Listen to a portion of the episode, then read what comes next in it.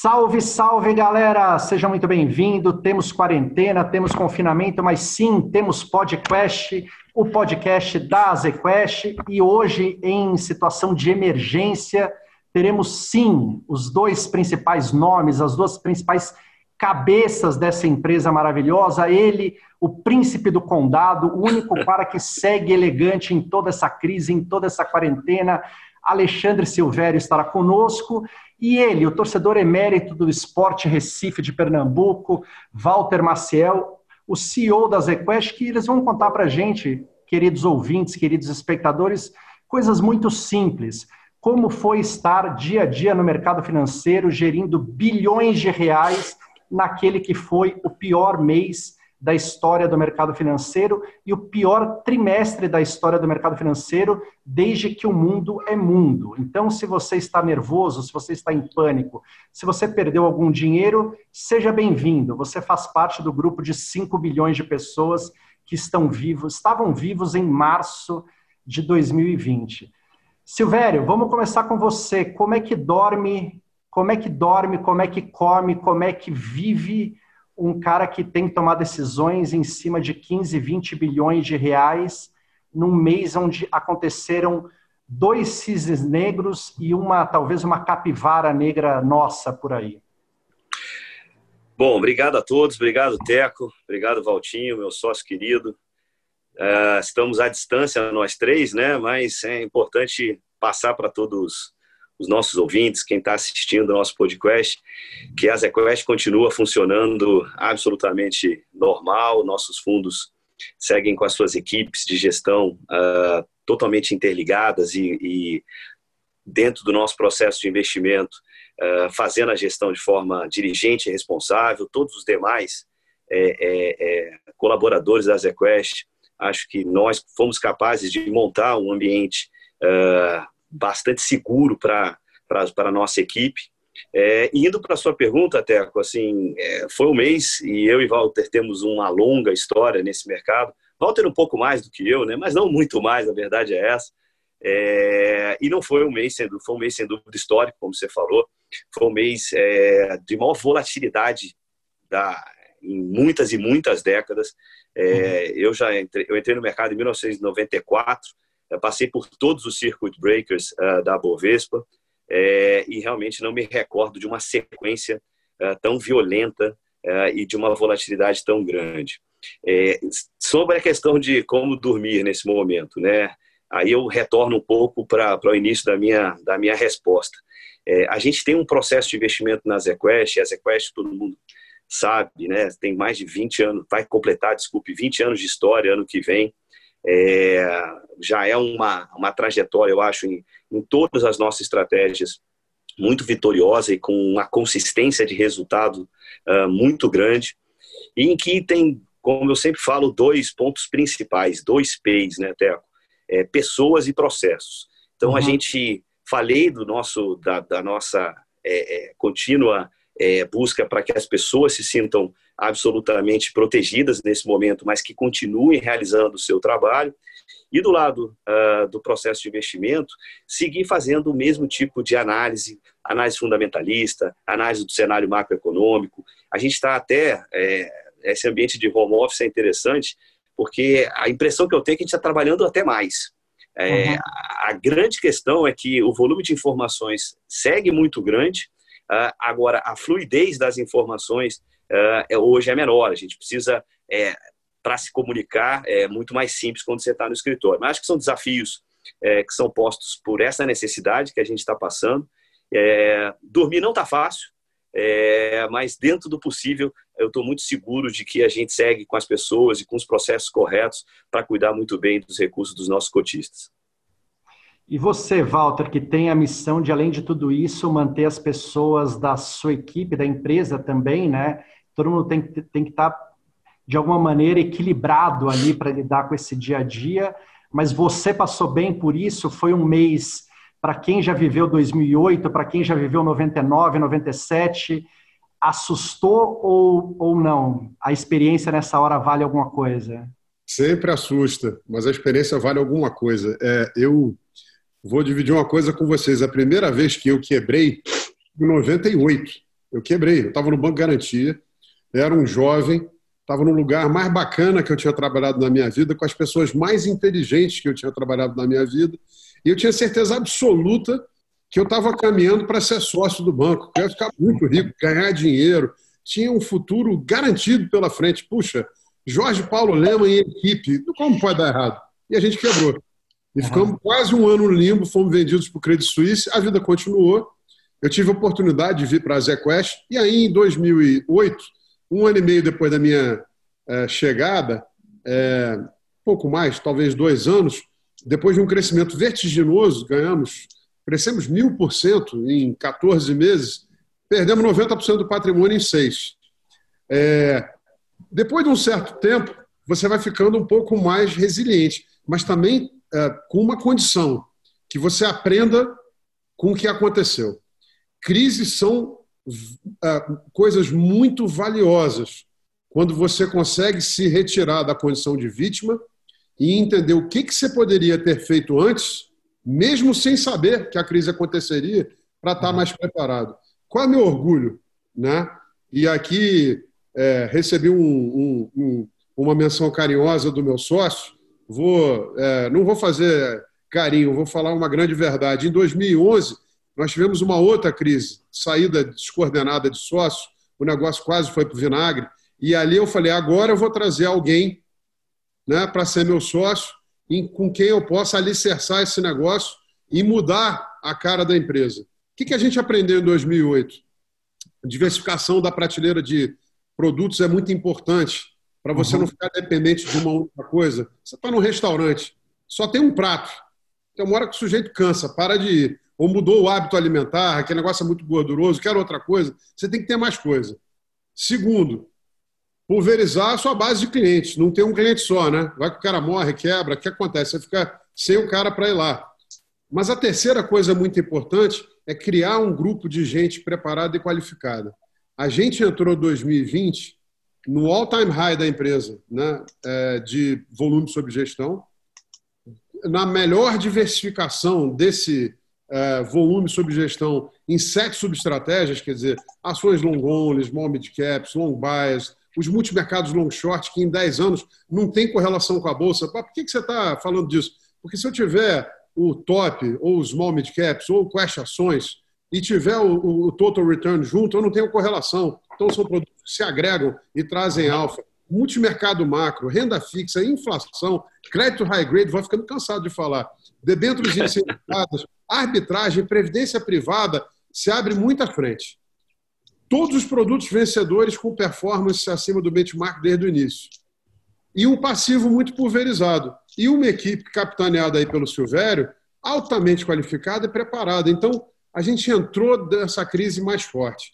O que eu tenho certeza, nós vamos sair dessa crise mais fortes ainda, porque é nosso padrão, primeiro, é, tomar conta do dinheiro do investidor, ser muito cauteloso e, com a crise, alicerçar os nossos processos. Então, dessa forma, eu olho para o futuro com muita esperança. E depois a gente vai falar disso, né, Teco? Eu saio dessa crise com uma certeza só. Eu tenho enormes ignorâncias, mas eu tenho uma certeza: os juros no Brasil vão ser muito mais baixos por muito mais tempo. Então o pessoal uhum. vai precisar da gente, nós não vamos ficar obsoletos. Ô Silvério, uh, uma uma duas perguntas. Né? A primeira é uma pergunta de sim ou não. É, até esse momento, qual crise financeira te assusta mais, 2008 ou essa? E em que estágio? A gente está falando aqui em abril, né? não sei quando as pessoas vão estar ouvindo a gente, mas é, a gente sai de março como o pior mês para todos os ativos no mundo inteiro. É, em que estágio você acha que a parte financeira está hoje? Né? Obviamente está meio ligado à parte econômica, mas existe uma parte financeira que anda um pouco descolada, às vezes tenta antecipar, às vezes sobrereage. O que, que você está achando? Acho que são ótimos, ótimos pontos. Vamos lá. É, 2008 e 2020.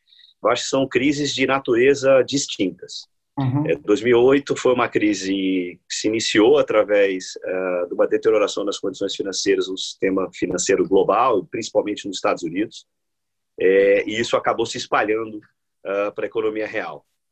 2020 a gente começa essa crise uh, numa região específica da China e até meados de fevereiro, é claro, aquilo tudo já já tinha uma disseminação de notícias muito grande é, uma preocupação com, aquele, com aquela epidemia até então bastante contida, uma certa lembrança de outras epidemias anteriores, né, Teco, que a gente viu na Ásia e naquela região. É, então era tratado muito como um choque de oferta. Por quê? Porque a região lá de Hubei, a região de uh, uh, é uma região importante do ponto de vista do setor industrial na China. Quando isso espalha de uma maneira muito rápida é, e de uma maneira muito violenta é, para inicialmente para a Europa, para alguns países da região na, na, Ásia também, mas quando chega na Europa e a gente começa a entender melhor, e principalmente ali na segunda quinzena de fevereiro, é, o tamanho do que a gente está é, vivendo, é, eu acho que essa crise muda de proporção completamente. É, e aí passa a ser encarado não somente como um choque de oferta localizado, mas como um choque de demanda, como é, eu nunca vi, acho que nenhum de nós uh, passou uh, por isso em nenhum momento, essa é, queda sincronizada uhum. de oferta e demanda não tem, não em quase o mundo inteiro. Não tem nenhum país de pé, né? Na verdade, isso difere um pouco de 2008, né? 2008, Exato. você bem ou mal, a China estava ali, a Ásia estava lá, né? É, hoje você está com a oferta e demanda comprometido ao, ao mesmo tempo no mundo todo, né? Exatamente. Então, é, nesse aspecto específico, eu acho que a crise de 2020, e sem falar né, na questão humanitária em si, né, a crise de 2020 é uma crise bem mais complicada que 2008, o que não quer dizer é, que as consequências da crise de 2008 também não foram bastante negativas. Mas é bom lembrar que a gente teve uma velocidade de saída da crise de 2008 bastante rápida, uhum. principalmente em função de uma série de é, é, incentivos fiscais e monetários é, que foram colocados naquele momento nas economias desenvolvidas e principalmente nos Estados Unidos. Uhum. É, mas eu acho que isso está se repetindo. A, a, lição de 2008, nesse ponto de vista, né, da, da, da do fator de reação das autoridades uh, monetárias e, e, e, dos tesouros uh, está, está se repetindo, está sendo até uh, aperfeiçoado, eu diria. aqui no Brasil, a gente está passando por essa crise é, nesse aspecto específico também de uma forma muito distinta do que em 2008. A, a, a potência que a política fiscal tá, que vai ser implementada é, terá que ser muito mais forte. Então a gente vai gastar muito mais do que teve que gastar em 2008 do ponto de vista de finanças públicas, de incentivos, dado que de novo a natureza e o impacto econômico aqui no Brasil vai ser muito maior do que em 2008. É, e no ponto que diz respeito a, a como os mercados, os, os ativos financeiros uh, se encontram hoje em relação à, à, realidade, como eu gosto de falar, né, econômica, que acaba sempre prevalecendo. É, é o seu ponto. O mercado financeiro normalmente e os ativos antecipam é, é os movimentos. É, o nível de incerteza ainda é alto. Teco. Uhum. Assim, é, a gente tem participado uh, de vários debates e assistido bastante é videoconferências é, com as empresas, com os setores, com as associações, com as autoridades. E a realidade é que é, o nível de queda da atividade, esse ponto que o Walter colocou anteriormente, de que isso deve levar uma, um juro muito baixo por muito tempo, essa é uma das poucas certezas que a gente tem. Uhum. É, em relação a, a, aos preços, é, eu prefiro ficar bastante cauteloso ainda. Eu acho que os preços vão atingir o seu pior momento muito antes do pior momento econômico e até mesmo do pior momento uh, dessa tragédia sanitária que a gente está vivendo. É, uhum. Se isso já foi atingido, a gente está aqui, como você falou, no início de abril, eu acho que é, é, seria muito leviano da minha parte e desonesto intelectualmente já afirmar.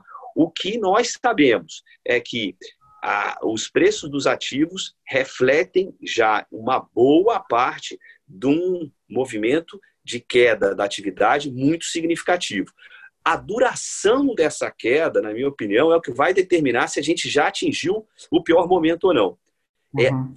É, no meu melhor estilo que você já conhece, otimista, eu tendo a achar é, que a gente está num, numa curva no Brasil é, bastante é, confortável, ainda que muito complicado dizer isso ainda. A gente está no início da aceleração aqui no início de abril de casos da epidemia, mas a perspectiva que a gente está vendo, dadas as medidas já implementadas pelas autoridades, é que a gente vai ter possivelmente uma curva achatada ao longo das próximas semanas. E nesse aspecto, o que já está sendo descontado, e o nosso PIB, por exemplo, que acaba de ser revisado uh, para algo uh, um pouco próximo entre 4% e 5% de queda, com as informações que a gente tem hoje, é, isso já está refletido nos preços. Agora, se a Bolsa já fez o seu pior preço, é, isso vai depender muito ainda das próximas semanas, na nossa opinião.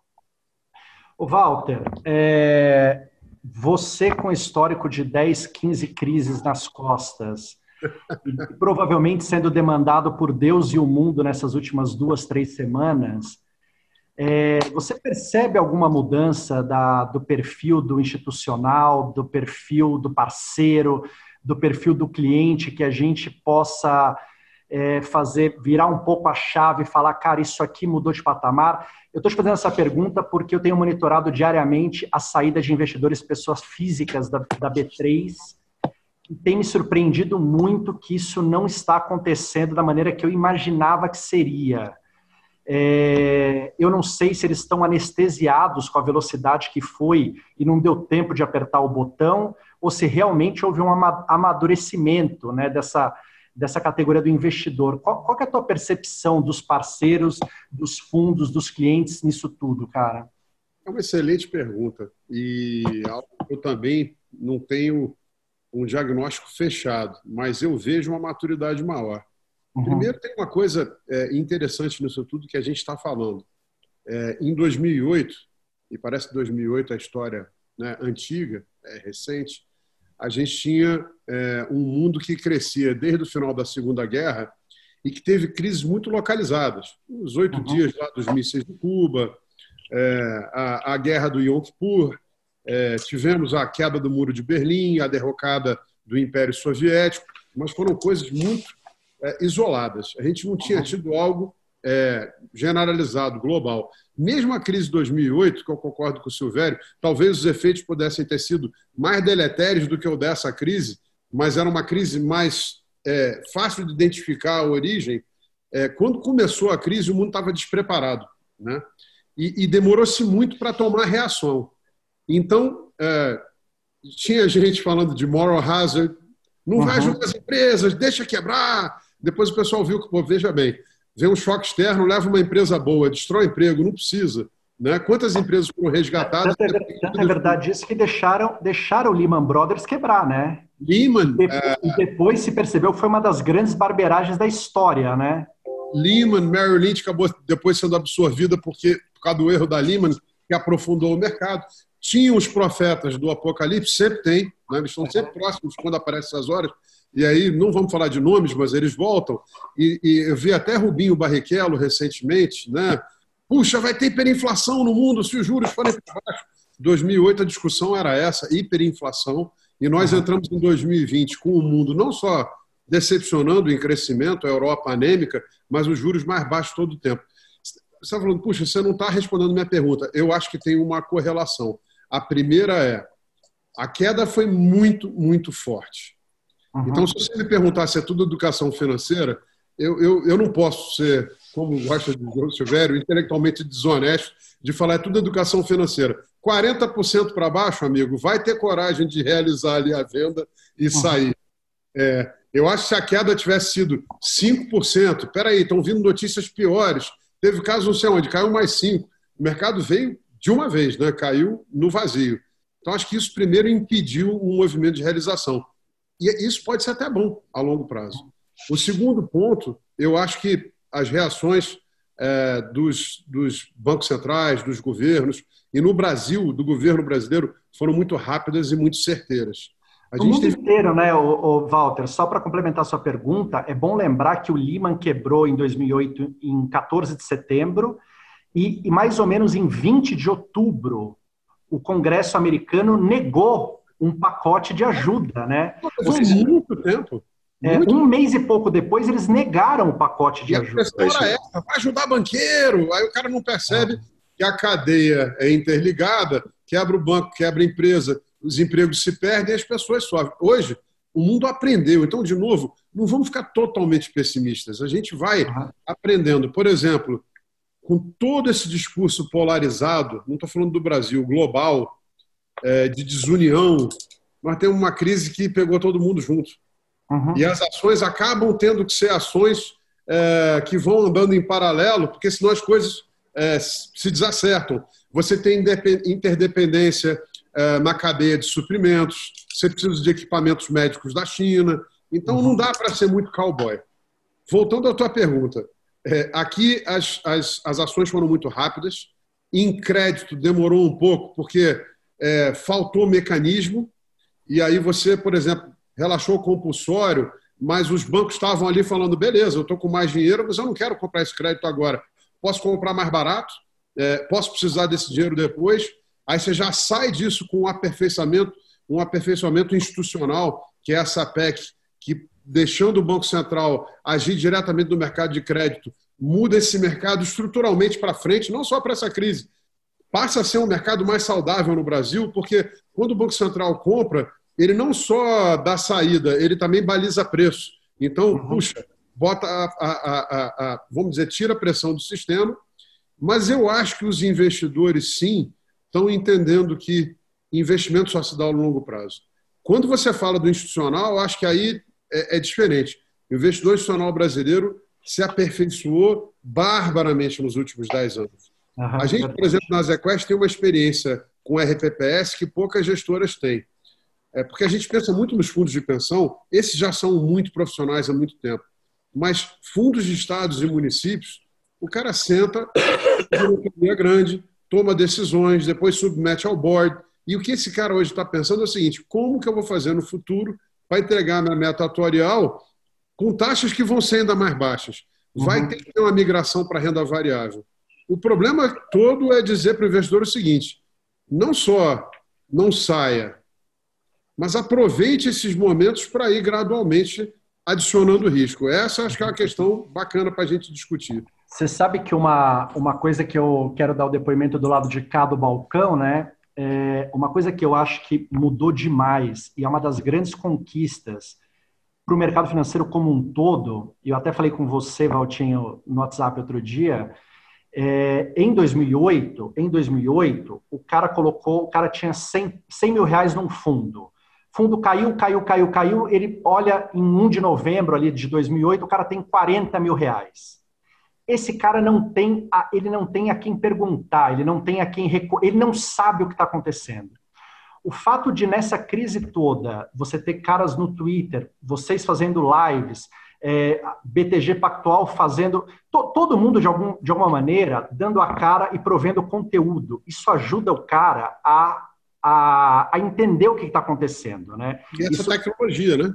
Exatamente, porque é, quando eu pergunto se o Silvério está dormindo, eu em 2008 demorei uns três meses para dormir a primeira noite inteira, entendeu? É, e eu sempre pensava como é que estava o gestor do meu fundo de ação, se ele estava dormindo, eu tinha medo do cara se matar. Então, quando você vê o Silvério aí penteado, bem bonito, corado, bem arrumado, você, você fala, tá tudo bem, tá tudo bem, entendeu? Esse tipo de coisa acho que tranquiliza muito o investidor é, que está começando a colocar dinheiro nos fundos. Tem muita estratégia que o cara nunca pôs dinheiro na vida, às vezes o cara nem sabe o que, que é isso, né? Então acho que, acho que vocês provendo conteúdo, esse tipo de coisa, ajuda muito a segurar a ansiedade desses caras todos ali, porque eles entendem que a coisa vai acontecer, cara.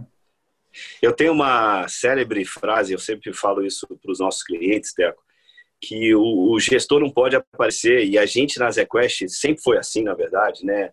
não só a área de gestão, uma área comercial, é, a gente não pode só aparecer quando está tudo bem. A uhum. gente não pode só falar do fundo quando o fundo está bem.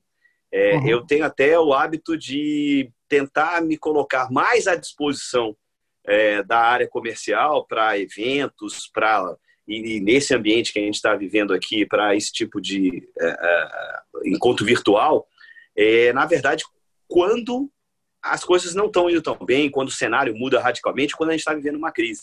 Uhum. Porque isso que vocês estão falando e que você está trazendo lá da experiência de 2008, é, para o investidor, e a gente não pode esquecer, é, o juro baixo trouxe uma necessidade de diversificação de, de, de investimento, mas trouxe também um bastante número de pessoas que não estavam acostumadas a assumir risco. Uhum. É, e essas pessoas, nesse momento, é, elas precisam desse auxílio, seja da Azequest, seja dos seus assessores de investimento, seja da própria a, a mídia especializada, para não tomar decisões irracionais. Uhum. É, a gente tem lá, e Walter pode falar até com mais propriedade sobre isso, é, vários estudos que demonstram que, é, olhando para uma performance de longuíssimo prazo dos fundos, não só da ZQuest, mas isso é, vale para os Estados Unidos, que tem uma educação financeira até melhor, bastante mais evoluída que a gente, mas vale para vários fundos aqui no Brasil também. O investidor, é, normalmente, ao tomar uma decisão é, com menos embasamento, ele acaba entregando uma boa parte da performance de longo prazo dos fundos. Então, uhum. assim, é, vários estudos, é, e vou dar esse gancho aí para o Walter falar, demonstram que o cliente que realmente consegue capturar a capacidade de gestão é, dos fundos, dos gestores é, que são gestores mais consistentes e que têm boa performance no longo prazo, são aqueles gestores que, nesse momento, como que a gente está vivendo, não tomam decisões intempestivas e acabam saindo de determinadas estratégias. A Economist fez uma pesquisa que era o seguinte: ela dizia assim, The first shall be the last. Os primeiros vão ser os últimos. Ela olhava 851 fundos britânicos durante quatro anos, 96, 97, 98, 99, 851. Só vamos ter aqui o nosso número. 851, 10% são 85. Quando você está nos 10 últimos, você está no. Silvério, me corrija se eu estiver errado, você está no 765 para baixo. Tá? Isso aí. Então, os 10 primeiros fundos, de 96 a 99, nenhum deles ficou num lugar melhor do que os 790 nos quatro anos depois. 2009, 9, 2000, 2001, 2002. E o nono fundo melhor dos primeiros quatro anos foi o 851. Foi o último uhum. nos outros quatro anos. O que, que o cara quis dizer aí? Isso para o brasileiro é um choque. Performance de curto prazo não vale nada. Qual é o choque? Que curto prazo para eles é quatro anos. Uhum. O nosso investidor, com três meses, já fica assim: puta, acho que eu vou trocar de gestor. Né? Então, é só para lembrar: não adianta. Ó, e a gente está vendo nessa crise exemplos fabulosos. Né? Oh, o cara foi maravilhoso. Ano passado você viu aquele fundo. E agora o cara está lá no fundo. Então, assim, uhum. performance de curto prazo não quer dizer nada. Performance tem que ser de longo prazo. Você tem que avaliar a equipe, a empresa. Você tem que, na hora de olhar para o seu gestor, que passivo que ele tem. O nosso é super pulverizado. Se o cara tiver na mão de um ou dois clientes, o cliente sai, o gestor vai embora. Aí o detalhe mais importante é esse. Eu li uma pesquisa que me deixou chocado, da Economist também. O Paul Samuelson, prêmio Nobel de Economia, fez um estudo de 18 anos. Pô, 18 anos é um belo período de tempo para você avaliar alguma coisa. Pegou todos os gestores americanos que tinham 18 anos de track record, é, que tem que bater o S&P. Esse é o famoso gestor ativo de ações. O cara foi lá e deu em média, a indústria deu 10,9% ao ano em dólar, o baita retorno. Bela época né, em que o gestor americano batia o S&P, deu 10,9% ao ano de retorno. O cliente ficou com 2,7% ao ano em média de retorno. Como que pode? O fundo, os fundos deram 10,9% e o cliente dá 2,7%. Porque o cliente entra e sai. Uhum. Opa, fita do Temer, caiu 27 a bolsa. Pô, cara, não sai. Não, vai tudo acabar. Saiu. Deu três semanas, voltou. Aí ele fala: Bom, agora eu não quero, porque agora vai cair de novo. Aí sobe mais 30%. Aí ele entra. Aí vem a greve dos caminhoneiros, o cara sai. Nunca mais volta. A gente veio fazer esse raciocínio e, e falando assim: será que isso é verdade aqui na Azequest? Pegamos o Azequest Ações. Silvério, vê se, se o número é esse. Eu acho que fevereiro de 2020 o fundo dava 1.364 líquido de todas as taxas desde o início. O início em junho de 2005. Quase 15 anos. O Bovespa, no mesmo período, dava 346. Quer dizer, o fundo dava mais do que a Bovespa mais mil. Mais do que quatro vezes o Bovespa. A gente foi olhar a taxa interna de retorno média do nosso cotista, é, ele jogou 80% da alta performance fora. Ele teve Bovespa mais 200. A lição aqui é a seguinte: retorno só se dá ao longo prazo. Mas você tem certeza, Silvério, que já bateu o bottom da bolsa? Não. Não tem certeza. Certeza eu não tenho. Eu sei que já tem muita coisa ruim precificada, mas bottom de certeza agora? não tenho. Vendo? Não, de, de jeito nenhum. Porque eu estou fora do jogo. Não tenho como voltar. E aí um ponto que eu vou, só para a gente, para a próxima, mas eu acho fantástico, é o seguinte. A Fidelity olhou as carteiras dela entre 2003 e 2013. E ela chegou à seguinte conclusão: as melhores carteiras, 90% das melhores carteiras, eram dos clientes que morreram. Porque morto não tem. Entra no espólio, a carteira fica parada, pega o retorno. Então, a nossa mensagem para o cliente é a seguinte: gente, tem uma equipe de gestão aqui de alta qualidade. Vou fazer o gancho aqui só para dar o exemplo do nosso long short, porque eu acho um exemplo assim: tem gente que já sacou do long short nos últimos 10 anos? Muita. Mas eu quero mostrar a irracionalidade de você sacar do nosso total return. O fundo tem 10 anos. O pior dia da história do fundo em 12 meses. Então, qualquer dia que você entrou no fundo, você foi lá 12 meses depois do retorno. O pior da história do fundo, o cara teve 55% do CDI de retorno positivo. O fundo, em 10 anos, deu 160% do CDI líquido de todas as taxas. O cara mais sortudo da história do fundo teve 330 do CDI em 12 meses. Então, o fundo que você não pega nenhum dia da história do fundo, depois de 12 meses, o fundo, não é que ele não foi negativo, ele nem sequer bateu 50 do CDI, teve mais do que isso, você não sai. Uhum. Mas o cara sai. A pior, o pior momento do fundo, quando ele teve um retorno negativo, foi demorar 60 dias para voltar e recuperar o prejuízo. Então, o que a gente. A gente não está pedindo nada, a gente está aconselhando. O que a uhum. gente fala é o seguinte: como você não sabe o momento de saída e você não sabe qual é o momento de entrada, mas está na hora de eu comprar? Tá. Mas já caiu tudo? Não sei. O que, que você faz? Senta na mão. De verdade. É a melhor coisa que você pode fazer. E vai adicionando risco, devagarzinho. Ah, mas se subir sem parar? Se subir sem parar, é prova que a gente está saindo da crise. É bom, pode continuar uhum. comprando. Teco, a gente fez o, no ano passado um, um podcast com o nosso grande Daniel Chaves, né?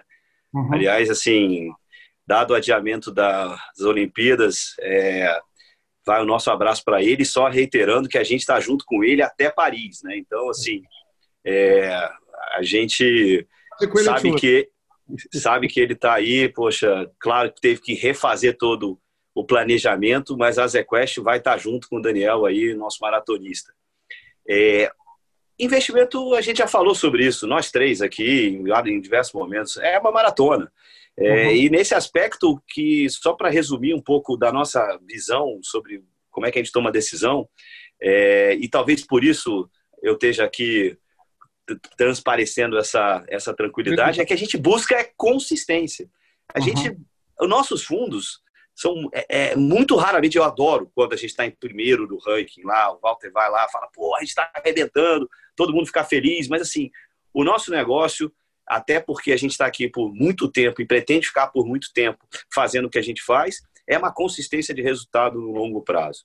Uhum. Agora, eu tenho uns dados aqui para te passar assim, sobre recuperação de mercado também. Deixa você me perguntar, porque assim, eu tenho certeza que você está louco para saber vamos, quando é que a bolsa. Fazer, vamos fazer um. Vamos criar um quadro dentro do podcast. Vamos criar um Drops, um Drops Azequest. Uma, um sim ou não, um número cravado, cada um de nós três, papum. E aí depois você, o que não soltar, você manda depois, beleza? Sensacional. Vamos. Então vamos Bora. lá, ó. vou começar por mim. Falo eu, Silvério e Walter, tá bom? Tá. tá bom. Então vamos lá. Da parte financeira, entre 2008 e 2020, a pior para mim, 2008. 2020. 2008. É, Ministério da Fazenda, é, as medidas do Ministério da Fazenda do Brasil, boas ou ruins? Para mim, boas. Boas. Excelente. Uh, Banco Central nessa crise, Banco Central do Brasil, bom. Bom. Muito bom. Fed lá fora, bom, bom ou ruim? Bom, né? Bom. Bom. É só drops, né? Então, é bom. Só drops. Valtinho, bom ou não? Bom. Bom. Selic hoje, começo de abril, 3,75. Em dezembro de 2020, abaixo, igual ou acima? Para mim, igual. Abaixo. Não posso usar adjetivo, né? Senão eu diria muito. Abaixo. abaixo. Dólar hoje, mais ou menos 5,25, hoje, começo de abril, final do ano, abaixo ou acima? Acho que um pouco abaixo, um pouquinho abaixo, talvez. Pode pular, pode pular essa, até pelo pode benefício. Pular. Pode pular. Pode Olha, pular. É, vou, vou, vou responder. Eu acho que em torno de. Em torno é isso. De. Pouco abaixo, pouco acima. Abaixo. abaixo.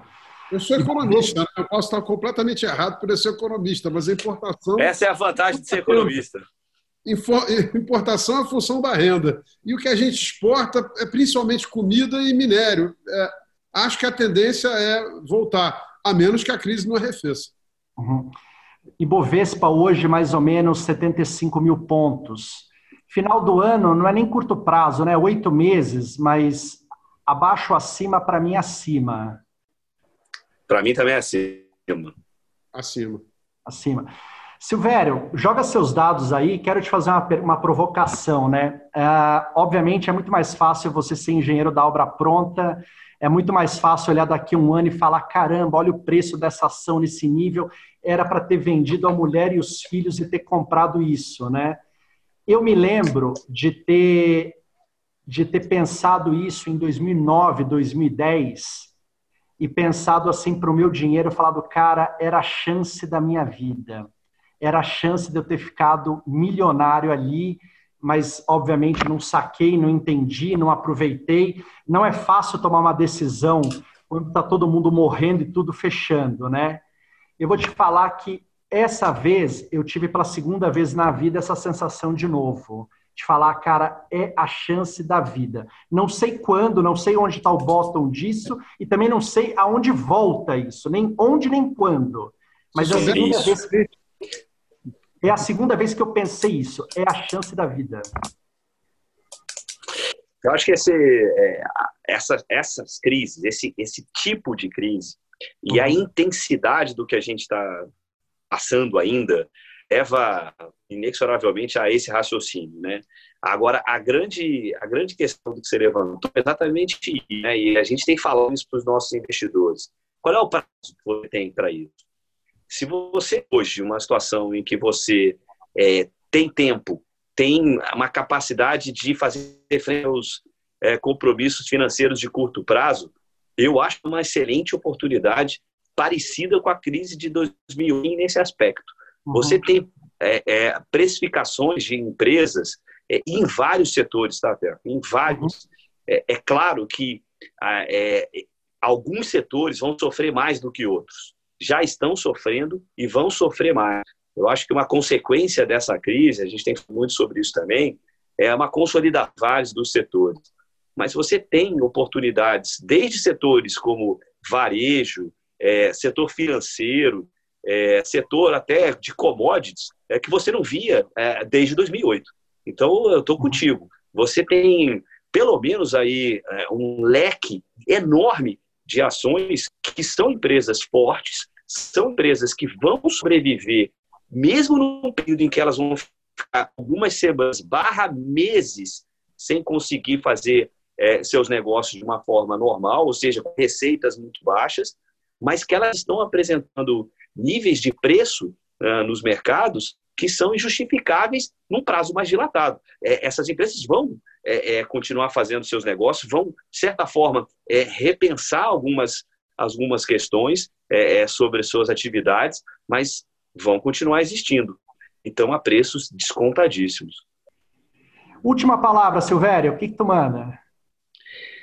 Teco, é, agradecer de novo você, Walter. Eu acho que o mais importante nessa hora é passar para o nosso investidor, passar para o nosso cotista é, esse contato é, e essa responsabilidade que a gente tem. É, não é um momento fácil. Eu tenho uhum. dito que essa crise vai deixar cicatrizes uh, em todos nós, nas dos negócios.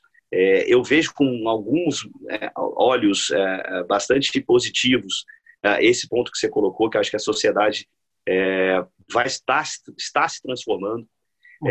indo para o universo das empresas. Isso também acontecendo.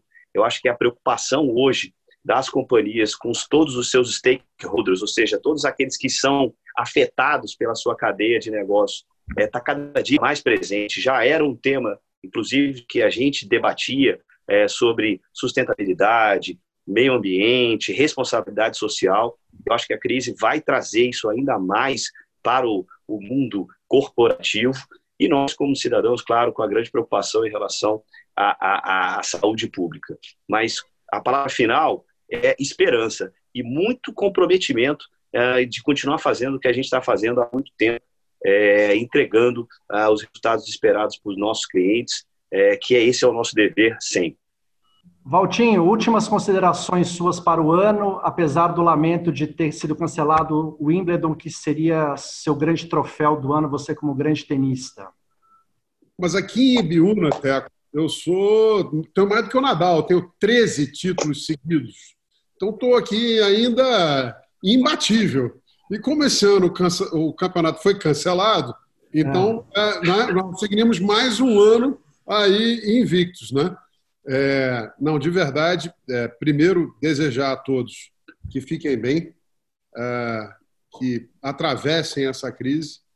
É, não vou abordar o lado humanitário, o Silvério já falou.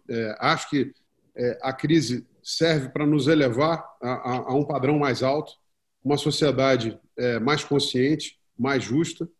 É, e do ponto de vista financeiro, que é que é a nossa obrigação, que uh, o nosso parceiro, o nosso investidor saiba que nós somos uh, investidores profissionais. Um bom boxer, mais do que saber bater, tem que saber apanhar e saber cair e levantar e continuar andando para frente. E nós temos uh, um traço na Azequest muito interessante. Nós somos persistentes. Então o cara bate, a gente cai, a gente levanta e continua andando, até o cara cansar. E investimento é assim que tem que ser feito. Então manter o sangue frio, o mundo não vai acabar. Algumas coisas vão ser transformadas depois dessa crise, mas a gente continua, eu acho que progredindo como sociedade. E você falou aí das autoridades, eu queria fazer uma menção. A gente veio aí com uma agenda muito forte de reduzir o tamanho do Estado, de permitir mais espaço para a iniciativa privada, mas essa equipe não teve dúvida né, de mudar a chave e de ajudar e liberar dinheiro público, entendendo que era uma crise muito grave. Isso mostra flexibilidade, né? isso mostra compromisso, isso mostra que a gente não está com uma ideologia cega, que é uma coisa que já nos custou um prejuízo imenso no passado. Então, assim, estamos caminhando, é, não é uma mensagem de otimismo, é uma mensagem de firmeza e confiança.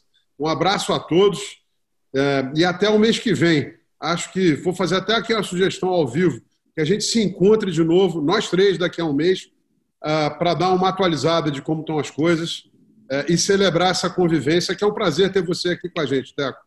E um ah, abraço para os sócios. Podemos fazer isso todo dia, toda semana. Vocês é que não me querem mais.